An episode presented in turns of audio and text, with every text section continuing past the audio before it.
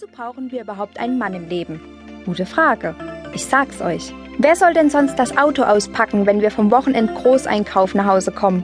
Wer soll die durchgebrannten Glühbirnen am Badezimmerspiegel austauschen? Und wer macht sich die Finger an der halbleeren Druckerpatrone dreckig? Wer bringt den Weihnachtsschmuck in den Keller, um kurz darauf ohne zu murren und wenn dann nur hinter unserem Rücken die Osterdekoration auszugraben?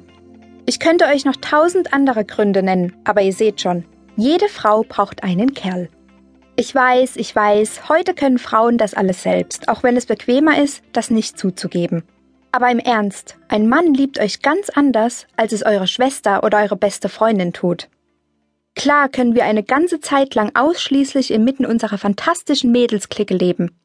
Wir haben Spaß miteinander, gehen shoppen, gucken Serien, lachen, klatschen, tratschen, aber irgendwann kommt er doch, der Moment, wo er fehlt.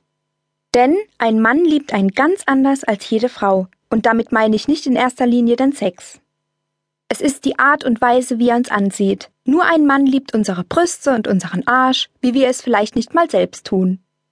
Ein Mann, der sich richtig in uns verliebt hat, liebt uns immer, auch an dem Tag, an dem wir uns scheiße fühlen, unsere Haare strähnig sind, der Nagellack abgesplittert, die Achselrasur nicht mehr ganz frisch ist, die Füße nach einer Pediküre brüllen und der Schlüpfer nach der Waschmaschine wenn er uns dann trotzdem zärtlich in den Arm nimmt, sanft küsst und verspricht, alles wird gut, dann wissen wir, dass es Liebe ist.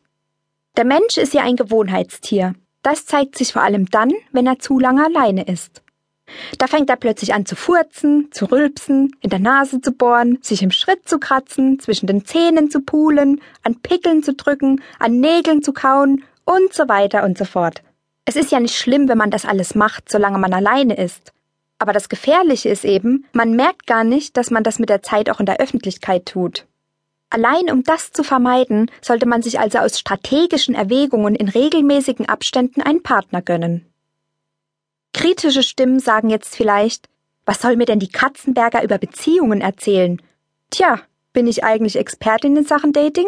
Keine Ahnung, wann gilt man denn bei so etwas als Expertin, wenn man besonders viele Dates hatte?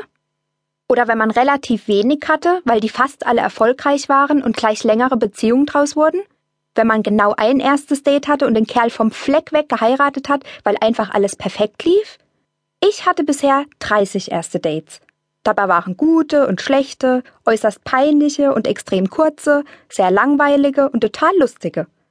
Eines hatten sie aber alle gemeinsam. Sie waren auf ihre Art unvergesslich. Katze auf der Pirsch oder warum du nie einen guten Typen in der Disco kennenlernen wirst. Die Idee, in einen Club zu gehen, um Männer kennenzulernen, ist meiner Meinung nach völlig balla. Selbst wenn der tollste Typ des Universums neben einem stehen würde, würde man es hier nicht mitbekommen. Null Chance. Es ist zu laut, es ist zu voll, es ist zu heiß, es fließt zu viel Alkohol, es ist einfach die komplett falsche Umgebung. Außerdem ist dort auch die Konkurrenz viel zu groß. Gerade auf der Pirsch nach einem geeigneten Partner solltest du nicht mit der Schrotflinte jagen. Also einfach abdrücken, ohne groß zu zielen und hoffen, dass du dann schon irgendwen treffen wirst. Viel besser ist das Prinzip klein, aber fein. Das heißt, Mini-Auswahl, aber Top-Qualität. Ich will das mal mit meinem ersten Besuch in einem amerikanischen Supermarkt vergleichen, damals in Kalifornien, als ich mich persönlich bei Ober Playboy Hugh Hefner vorstellen wollte. Ihr wisst noch, einer meiner allerersten Fernsehauftritte. Eigentlich mein Durchbruch, wenn ich das mal selbstbewusst so nennen darf. Tja, da hatte der alte Herr, also der Ju, ja leider keine Zeit für mich. Nun gut, wer nicht will, der hat schon. Und mein weiteres Leben hat sich auch ohne Audienz beim Gottvater der Bunnies gut entwickelt. Ich habe mir jedenfalls geschworen, nie wieder auch nur einen Gedanken an Nacktfotos zu verschwenden.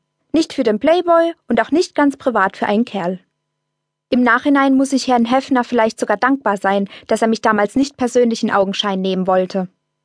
Ich hatte auf jeden Fall plötzlich eine Menge Zeit, da ich ja nun mal nicht das neue Playboy-Cover-Shooting machen musste. Also ab in den nächsten Supermarkt, ein bisschen Frustschokolade kaufen. Und was passierte? Ich bekam noch mehr Frust. Das mit der Schokolade hat sich nämlich als extrem schwierig, ach was sag ich, nahezu unmöglich erwiesen. Ich war nur selten in meinem Leben so überfordert wie in dem Moment, wo ich vor den endlosen Süßigkeiten und Getränkeregalen stand. Regale so lang wie bei uns die Autobahn. Fehlt nur, dass für den Einkaufswagen Überholverbot eingeführt wird. Der Kauf einer simplen Cola forderte mich mindestens genauso heraus